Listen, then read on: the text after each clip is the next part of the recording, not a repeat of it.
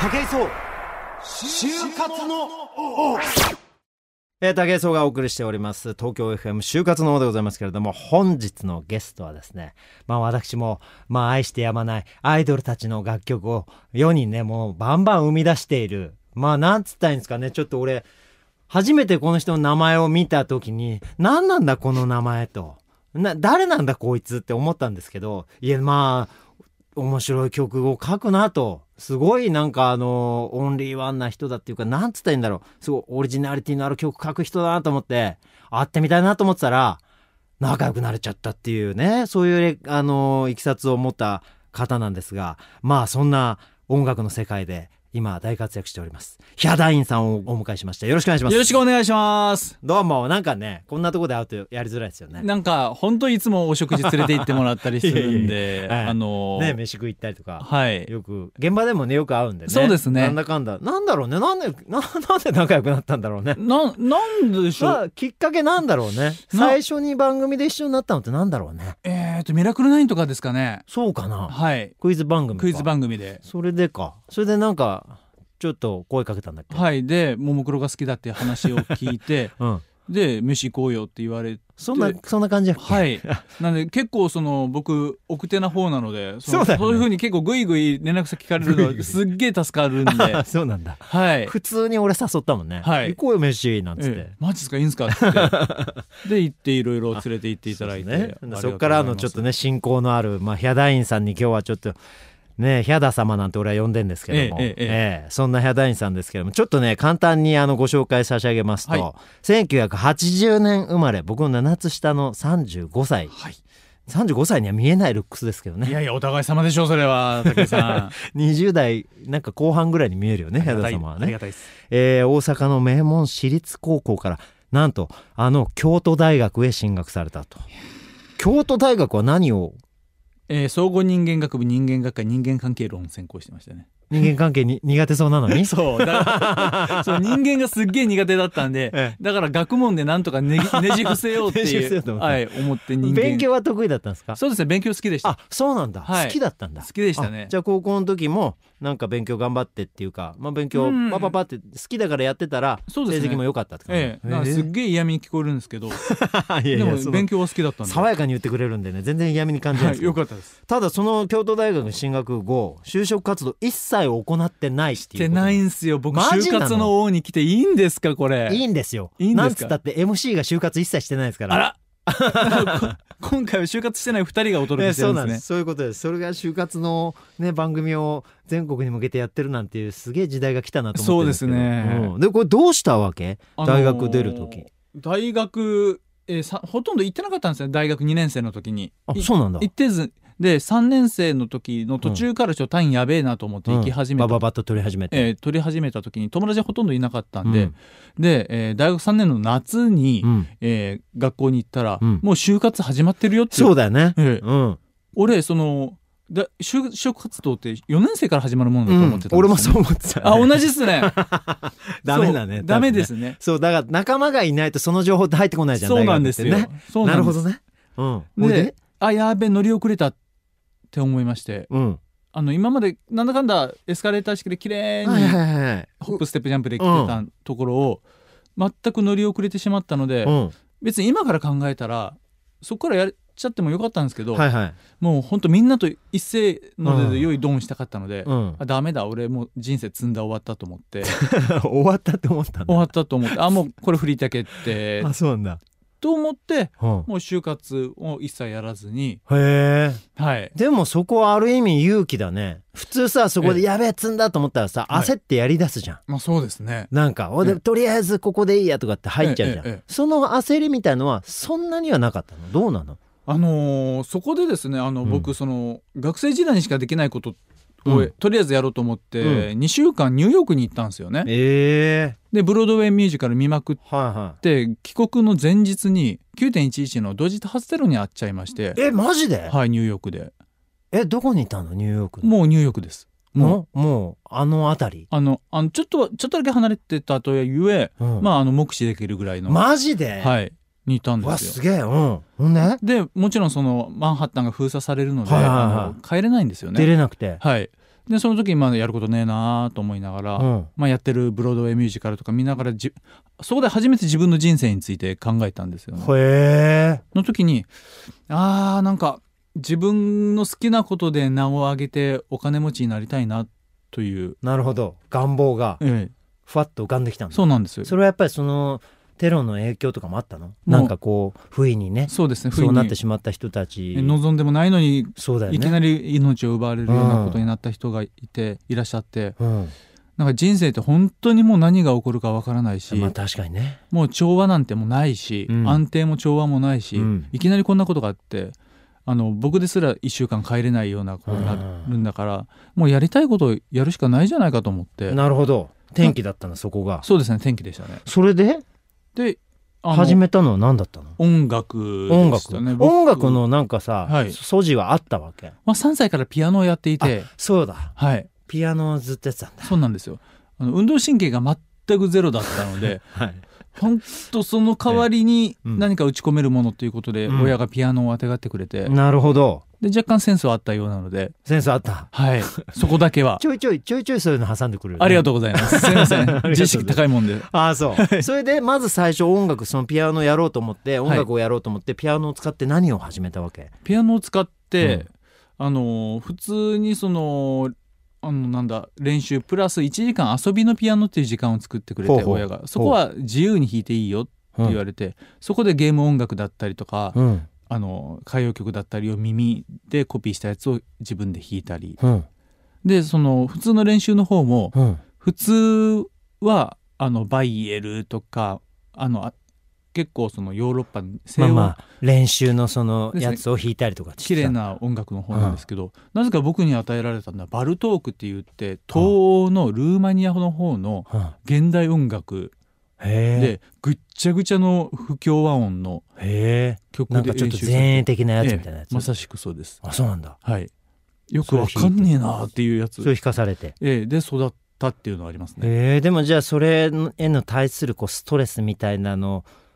があり、ええそのそれが生きその後の1時間のそのフリータイムがはいよりクリエイティビティを増したとかそういうのあるのかな、ありますねあるんだ、やっぱよくわかんねえこととかあうとんピアノやってる方全員共通してると思うんですけどうん最初にそのめちゃくちゃもう筋トレみたいなことするんですよねうん、それが本当に退屈なんです指のよ。使い方みたいのをこう学ぶやつばっかり弾くみたいなのとか、もうただの筋トレです。筋トレはい、指を動かすためのトレーニングそうなんですよあー。滑らかに動かす。はいはいはいはいアナウンサーの方が滑舌の練習をしあてあなかるらほどの、まあ退屈だなそら、ええ退屈なんですよ。あれをやってそれで現代音楽みたいなのを弾いた後なので、うんあとはもう1時楽間しいんだはい楽しくてああじゃあそれでやっぱ音楽を楽しむそのジャンルっていうのはその辺にこうふわっとあったわけだねそうですね多分なんか感覚としてね、はい音楽好きでしたねそこがあれなんだベースになってのヒャダインだったんだね、はいそういうその卒業後のさそのニューヨーク後のさはいえ好きなことっていうのはえその音楽を使ってどういうことをスタートしたのあのーで結果東京に行こうと思いまして、うんまあ音楽でプロになるには東京だろうと思って、うんうんやみくもに東京に行きましあて、でもねうん、東京だよねでうんとりあえずそのヤフーで作曲家事務所っていうのを調べて一番トップに出てくるはあやつええに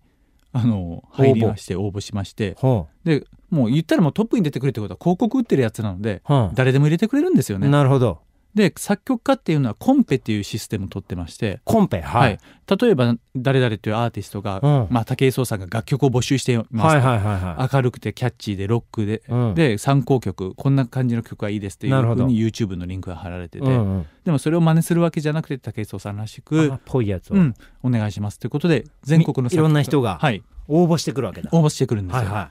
でそれにもうひたすら愚直に出してたんですけど、い。うん、全然通らなかったんですよねあそうなんだ。はい落ちまくったんですけど、うんその時の楽曲うん、は同じアーティストにうん自分がちょっとネームバリューがついた後に出したらうん、通ったことが何回かあって、マジなの、要するに楽曲のクオリティ云々じゃなくて、うやんっぱりこれってその戦略なのかなうん、やっぱそのヒャダイン前山田健一という名前がある程度認識された後で聞くのと、なるほ全ど。くの無名の新人が作るのを聞くのではやっぱりそのフィルターが違うのかなっていうのがあったので、間違いないね。ええ、なので結構それのためにあの結果なんですけどニコニコ動画っていうのはすごく役に立ちましてああそうやっぱねあのヒャダインのさやっぱり最初のブレイクのきっかけってやっぱニコ動だよねそうですねあのゲームの音楽とかさ、はいああいうのがドカーンってこうなんつうの視聴集とかが上がって話題になって、ええなんだヒャダインってとこからだもんね。そうですねあそう2007年ぐらいからそうコンペに落ちまくってたんで、うんうん、自分の実力がないのかなと思ってて、ちょっと疑心暗鬼になってて。そうなんですよ、うんまあ、皆さんも就活でその落とされまくるのと同じでいすやーよそういねうことか。ええうん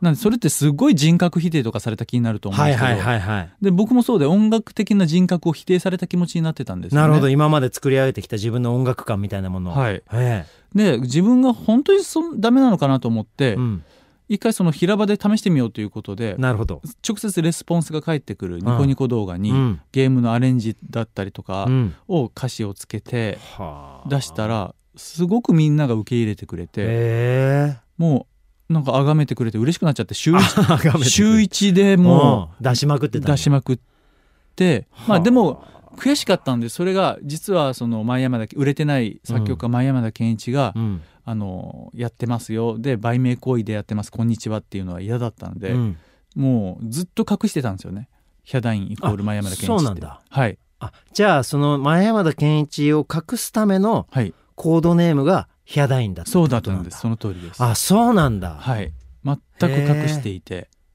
なるほどねで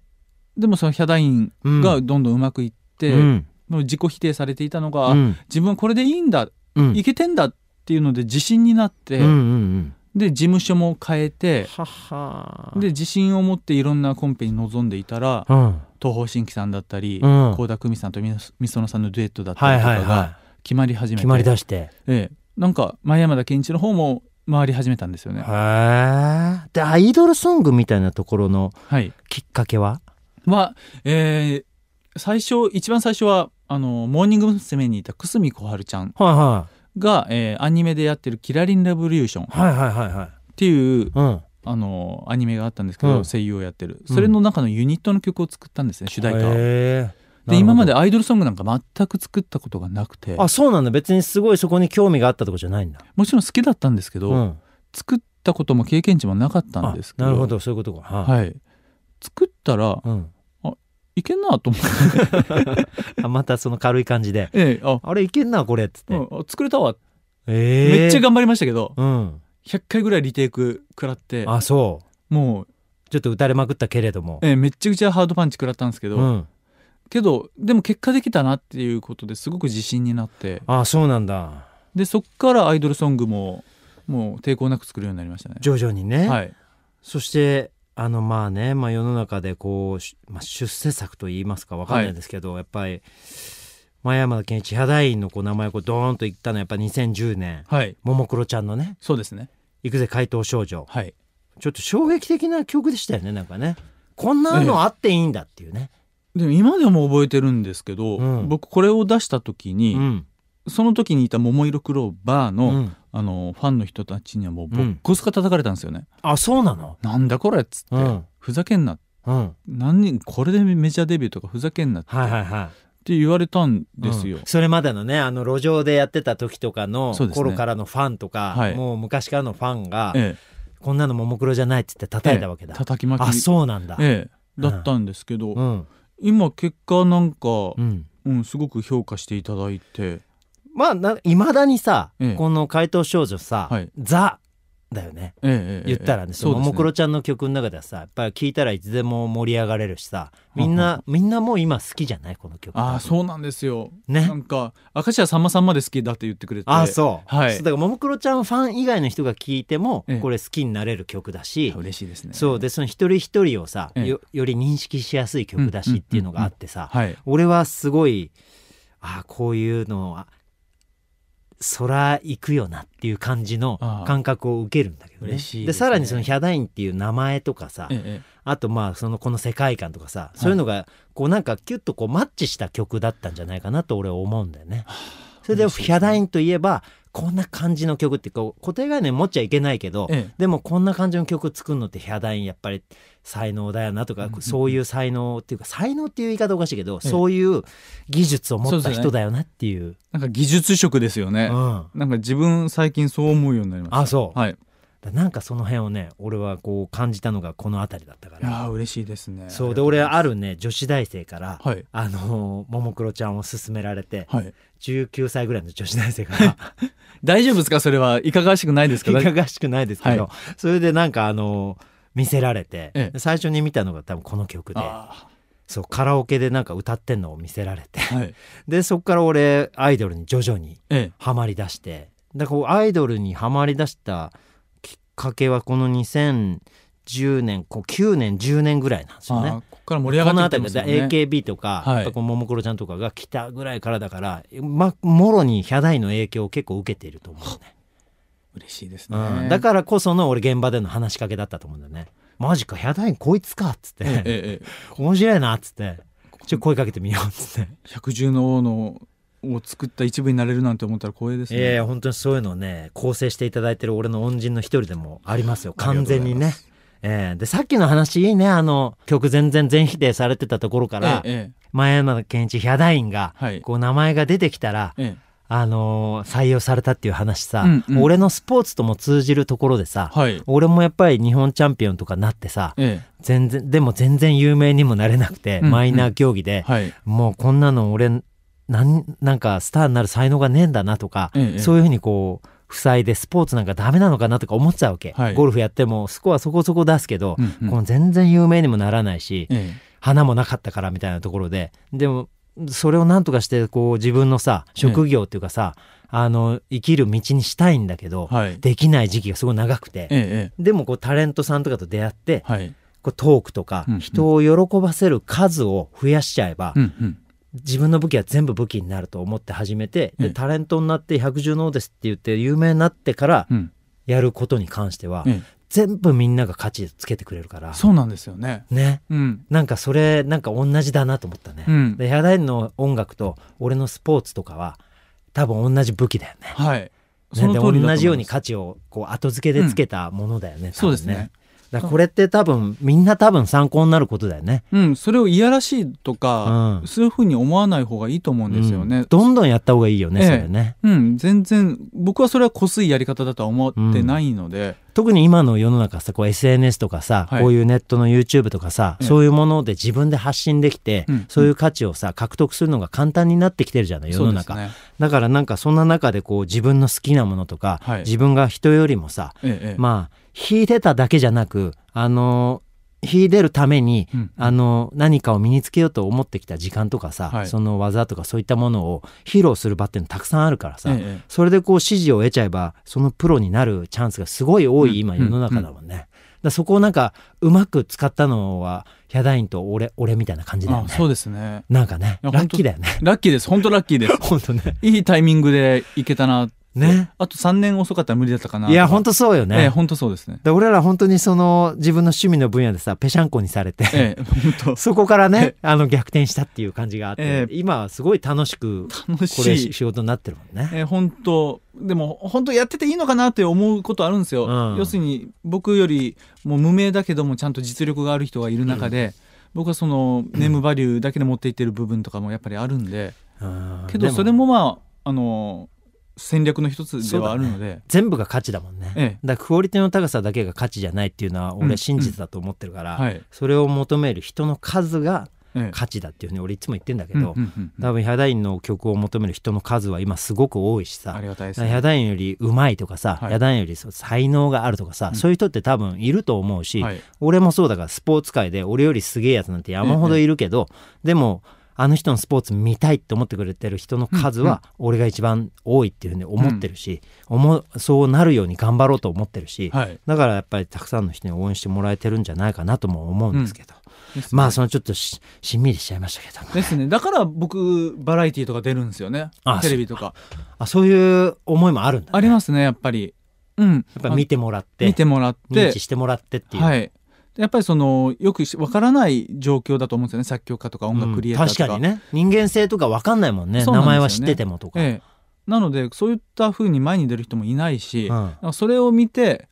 あのーあヒャダインにプロデュースっていう名前で一個だけ冠がつくもしもそれでバリューがつくんだったら、なるほどええでうんあこれからのアイドルとかもそうですねあヒャダインの曲を提供されたんだとかっていうので、もしかしたら1,000枚しか売れないところが3,000枚5,000枚になるかもしれないしっていうのもあるしただその冠だけでちょっとそのニュースのトピックとかにもなるんだなっあたら、確かにねはい、自分の名前がそれでバリューがつくんだったらお出ようかなっいいと思うっていていううなるほどねこれはもう本当に価値の話ですよねそうですねいやーそういう価値をアイドル界、まあ、音楽界に生み出し続けているヒャダインということでしたけれども、はいその音楽感というか、はい音楽制作についてちょっと聞きたいんですけども、はいやっぱりねやっぱいろんなアイドルちゃんたちにね、はいまあ楽曲提供されてるじゃないですか。えええええあのーそんなこそううですね作る時えの、はいなんて言ったらいいんですかね作り方じゃないですけど、ええなんか作る時のこう方法論とかじゃないですけど、はいそういうのってどうしてるんですか例えばいろんなアイドルがいたりとか、そういですねろんなアーティストさんいる中で、はいこう曲を作って出すって、俺すげえプレッシャーだと思うんですよ。うんそうですね、んなんかプレッシャーはあるんですけどそれはうんなんだろう、自分の曲が売れなきゃいけないとか、んなんか評価されなきゃいけないと思うとプレプレッシャーになるんですけど、うん僕その本当にこんなこと言ったらクライアントに怒られるかもしれないですけど、うん売り上げが立つ曲を書こうと思ったことが実はなくてああそうなんだ本当すいません、うどういう感じで書くのあのー今度はこのアイドルお願いしますって言われた時に、その前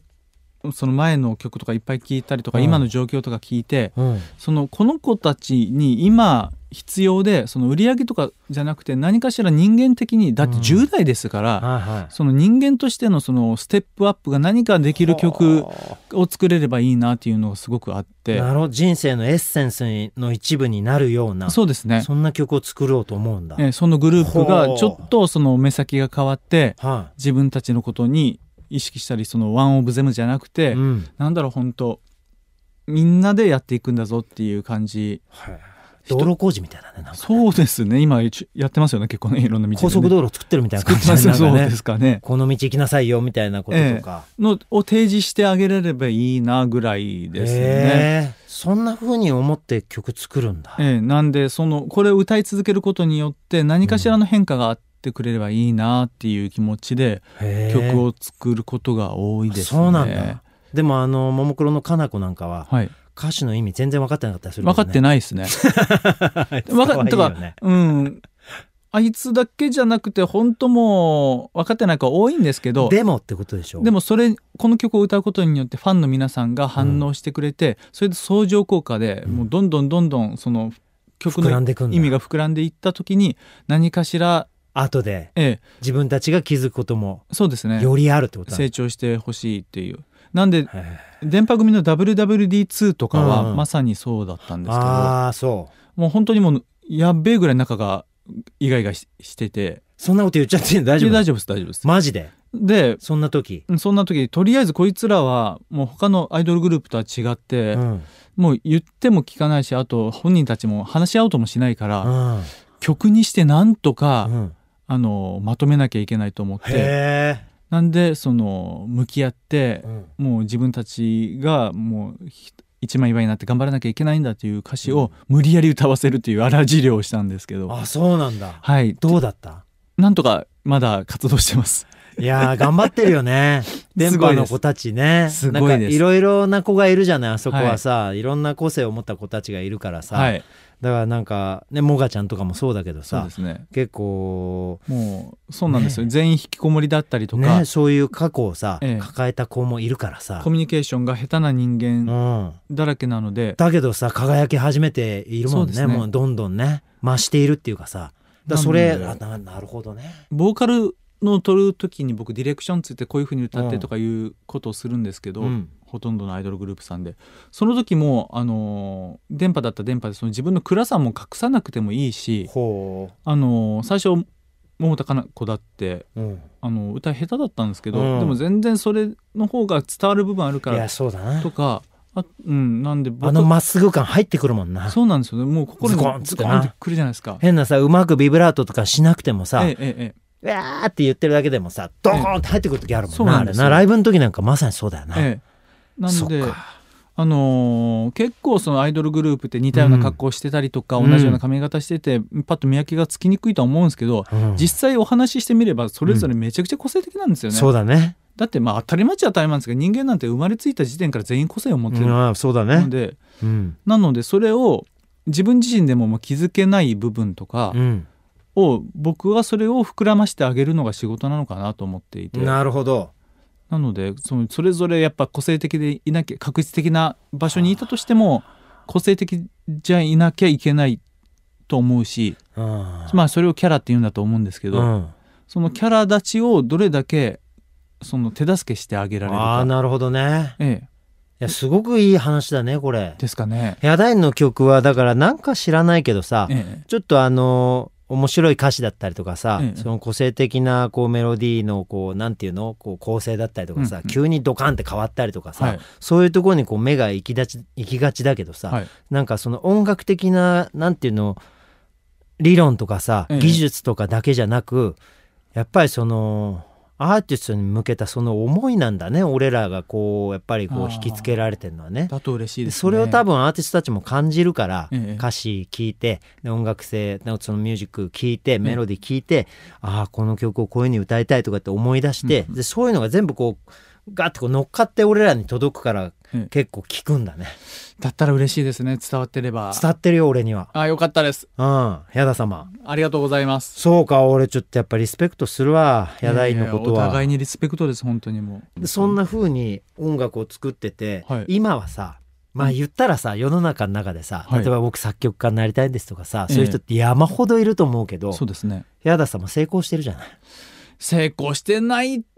と言えば嘘になるかもしれないです けどずっと不安ですけどねえまあねそれそういうもんじゃん、ええ成功するってさ世の中で言ってる成功ってさ、ええもう絶対安心なとこに行ってさ、ええドーンって座ることが成功じゃないじゃん、そうですね俺らの感じてるさ、はい俺成功って今言葉使ったけど、ええそうじゃないじゃんずーっとさうんチャレンジもできて、そうですねずーっとその好きなことでさ、え戦えるのがさ俺らの最高の成功じゃない、そうですねだからさヘアダインも今さやっぱそういう場所にいるじゃん、うん俺もそうだけど、うんやっぱりお仕事いただいてさ、はいそれとい一個一個戦っていけるわけじゃない、ええバトルですねあ本あそこにさこうたどり着けたっていうなんかそういうものに対する思いってあるのお仕事に対する思いみたいなのってやっぱありますねそのやっとバッターボックスに立てた感じっていうのは,、んはありますし、うんあとその作曲家になりたいとか、うん同じような同業者になりたいという人すごいいっぱいいてその若手の曲とか聞くんですけど、うんやっぱその技術的には素晴らしいしんいろいろ難しいことやってて、この人たちに俺若いのに勝てねえうん若いやつらに勝てねえと思うことあるんですけど、うんなんか唯一勝ててる部分があるなと思うのは、うんなんだろう僕は絶対にその自分のために曲は書かないんですよ。へえあの聞いてもらう人たちもしくはそうんのアーティスト本人、うんそしてその周りのスタッフうんがこういう曲欲しかったなとかこういう曲聴いたら楽しいなうんっていうのを作りたいなと思って、まあ、できてないこともあるんですけど、うんボロクソに叩かれることもあるんで すけど「あーごめんなさい見当違いでしたまた違ったあーごめんなさい」っていう時もあ ちょるいんでちょすいけど。叩かれるよね。いやいや僕めっちゃ叩かれてま すよめっちゃ嫌われてますからそういや嫌われちゃいないと思うけど、ええええでもちょいちょい叩かれるえよね。ーちょいちょい叩かれますそう そちょいれちがょいまた面叩白かいんだれまけすど。うんうんなんですけど最だ近けはどもも、気にしなくなりましたけどそういった叩かれも、あの純粋に「ごめんね」って思う 「えあーまうんまた外れてたねごめんね」と思うんですけど、うんけどその自分のなんかエゴのために曲を作って、わしこんなにすごいんやで、うんっていうことで曲を作ることはまずなくて、あそええうそういう時って愛されないよね。そうですね。なんかね。あの。ええまあでもアーティストさんっていうのはそれでいいと思うんですよ。うん、例えばなんだろうなミスターチルドレンさんが、うんもう自分はこんな人間でこんなことを思って苦しんだり悲しんだり喜んだりしてるんだということを、うん曲にする。ええもうもうすごいエゴのことを言っても、それをみんなやっぱその桜井さん神だから、うん神だし素晴らしいしうんだからそれをみんな知りたいけどうん、僕のそんな部分知りたくないんで すよ。あそうかなええ、どうなんだろうな。なんで僕がする仕事っていうのはうんもうみんなをハッピーにうんさせるうん、していたあハッピーな気持ちになっていただくっていうなるほどね。ことかなっていうのでそこら辺ではまだ負けてない気はしますね。ああそうですか、うんそこが自分の戦う、まあ、一番の武器ってことなんですね。そうですね。もう俺本当あれだね俺と似てるね。そうですかうん、俺もあのだからスポーツさっきの話じゃないけど、はいスポーツやってる時は俺がチャンピオンになりたい、はい有名になりたい、うんうん金持ちになりたいとか、はスターになりたいっていう思いでやってる時は全く評価されなかったそうなんですよね全然人気もなかったし、ええ人に対しても感じ悪かったから、うんうんうんうんだから全然あの人気も出なかったんだけど、はいでもやっぱ芸能界芸能人見てさ、うんうん芸能人がほんとそこら中でさはいみんな街歩くだけでさ周りの人喜ぶわけじゃんそうですねそれ見ててああこの魔法があったら俺は成功できると思って、はいやっぱり人を喜ばすために何したらいいのかなと思ったとこから、トークのお勉強して、うんうんうん8年間さねおしゃべりの勉強してたからですよだねからそれでなんか人がちょっとずつ笑ってくれるようになったら、ええ俺のスポーツみんな見てくれるようになったし、うんすげえとか言ってくれるようになったからいやそこだよななんかそうでなすね何人の人がこう笑顔になるかだよね。まあいろんな方法はあるけどもありますあります俺らの道はそこだったんだよね多分ねそうですねなんで全員が全員が当てはまるわけじゃないと思うんですけど、うんけどあまりに一つの道としてそう方向が自分ベクトルが自分の方向ばっかりに向かっていると、うんなんかちょっと見失うとかそうだ部よ分ねは多いかなとは思いますね。なるほどね、はいまあ、自分ばっかりに目を向けずに周りに人のね人人にこう目を向けるっていうことの、まあ、やっぱり大事さは我々なんだろうね人付き合いが下手だからこそ気づいたとこがあるんだろうね多そう分でねすね。なんかね、うん俺もなんか今でこそさ、ええすごい人付き合いのいい人だけどさそうですね。過去はそうでもない時期もあったから、ええええええすごくよくわかりますよ、ありがとうございますすい。ません本当ねなんか陳腐な締めになっちゃいますいけどやだから仲良くなったんだな。そ れはあるかもしれないねええ再認識しまなしんた。かねふとした闇の部分がこうなんかこう共通したものが見えるのかもしそうれですないね。シンクロするのかもしれないで すね。いやでもそんなところからこう明るいところに向けて何かはをい発信できる今ってすごく楽しいですよね、ハッピーですね。そんなちょっとヒャダインからさ、はいこの番組のリスナーに向けて、はい。 なんかこうまあお仕事をこれから変える作る、うんうんまあ誰かにいただく、うん何かこうお仕事をしてきしていきたいとかさ、うんうんまあ、就活の王って一応タイトルだからさ、はい。まあ、就活に限らずええ人生をこれから作っていく仲間に対しての、ええまあ、メッセージじゃないけどなんか一言いただけたら嬉しいなと思うんですけども、あのすっごい綺麗事に聞こえるかもしれないし、んもう5%ぐらいの人にしか伝わらないかもしれないですけど、うん本当におごり高ぶらず感謝することは大切だなっていうのは思うんですよね。はい感謝もうどんなひどい目にあったとしても、うん何かしらそこから学べることはあると思うし、うんもちろんその本当にひどい目に遭うこともあると思うんです よ 怒らなきゃいけないこともあると思うんですけど、うんけどそれが100ゼロで悪いっていうふうに考えちゃって自分が被害者になったらうんずっと自分被害者だし、うん自分かわいそうかわいそうでも何も進歩しないから、な何かしらそれからの学び取ってうん次のステップに行ってほしいなと思うのでうん腐らずうに、んうん被害者意識を持たず、うんうん、ぐいぐい人生進めていってほしいなとは思いますねうん感謝を忘れずに、まあそうねええ感謝って深いよね 深いですね、まあだってさ俺なんかもう超感謝してるもええん、もうなんかさあのー親いないで育ったから大変でしょとか言われるんだけど、はい、全然そうじゃないのよ、うんもう生まれちゃった時点でうんすげえ感謝してんのよ、うんうんうんああもう産んでくれてありがてえなと思って、うんだってさなこのすげえなんかこれ放送できるか分かんないけどさはい、父ちゃんが前の日にさなんつうの一回多くなんかさえことをなしてたら さもう俺じゃないわけじえゃんそうですね次の日のそのねそうですね成は功発射されるものが、ええ性行為をね、 そうでしょだからなんか母ちゃんとさええ一日なんかそうですね一回一回否認しちゃってたらさもう俺じゃないわけじゃん、違いますねこの何何億分何兆分の1の確率でさらにそれがじいちゃんもそうじゃんそうですねそうひいじいちゃんもそうだし先祖代々さ誰か一人が一日ずれてたらさそうもう俺生まれてないわけじゃん1日どころか1秒2秒の可能そうな性のもよありますよそうなのよだからその恐ろしい偶然の中えあのーもう本当雲の糸をさええ100キロぐらいこう指で一本ずつそうそうそう辿ってさ切れずに辿り着いたのは俺みたいな感じじゃない、えそれで生まれたこの俺のこう、うん俺の目から見える地球とかさ、ねもう感謝しかないわけそうですよね本当そうだよね本当そう空を見て風を感じることができるこの、ねえ無かこれだからえさそう本当そもうこれのありがたさって半端じゃないうよねありがたいですよねああまあ、まさに俺そういうことをヒャダインは言ってんじゃねえかなと思うよ、ええでヒャダインなのの曲そういう曲多いもんねなんかねでそうですねあうの、ん、とりあえずもう感謝してハッピーに行こうぜってそういようねですねだからぜひねこれちょっとヒャダインさんの曲あのいろんなアイドルとかねいろんなアーティストさんにこう散りばめられたあの宝石みたいな曲がいっぱいあのありますんでぜひ皆さんこれを機にねあのいろんなアーティストさんのヒャダインの作曲した曲を聴いてみていただきたいなと。ありがたいそしたらこう今まで聞いたただのアイドルソングとかそういうものとはちょっとした違いをね、うん感じて何か自分のこう就活のプラスになるものをね俺得られると思いますよ。ありがたいはい、だから今日のメッセージだけじゃなく、はいあのヒャダインが作ってきた今その宝石をね手に入れていただきたいなとそういうふうに思っております。ぜひぜひえーそんなたくさんのこう宝物をね我々にくれた、えー、ヒャダインさんが今日のゲストでした、今日はどうも本当にありがとうございましたありがとうございました今後よもよろしくお願いします、ね、ろしくお願いしますまた飯連れて行ってくださいありがとうございます、武井壮就活のえー東京 FM 武井壮の就活のそろそろお時間となりました、えー番組では皆さんの声を大募集中でございます、えー就活ののホームページからご意見ご感想ご相談などもう何でもね送ってくださいあの番組でご紹介いたしますんでよろしくお願いしますということで本日のゲストヒャダインさんでしたがねあの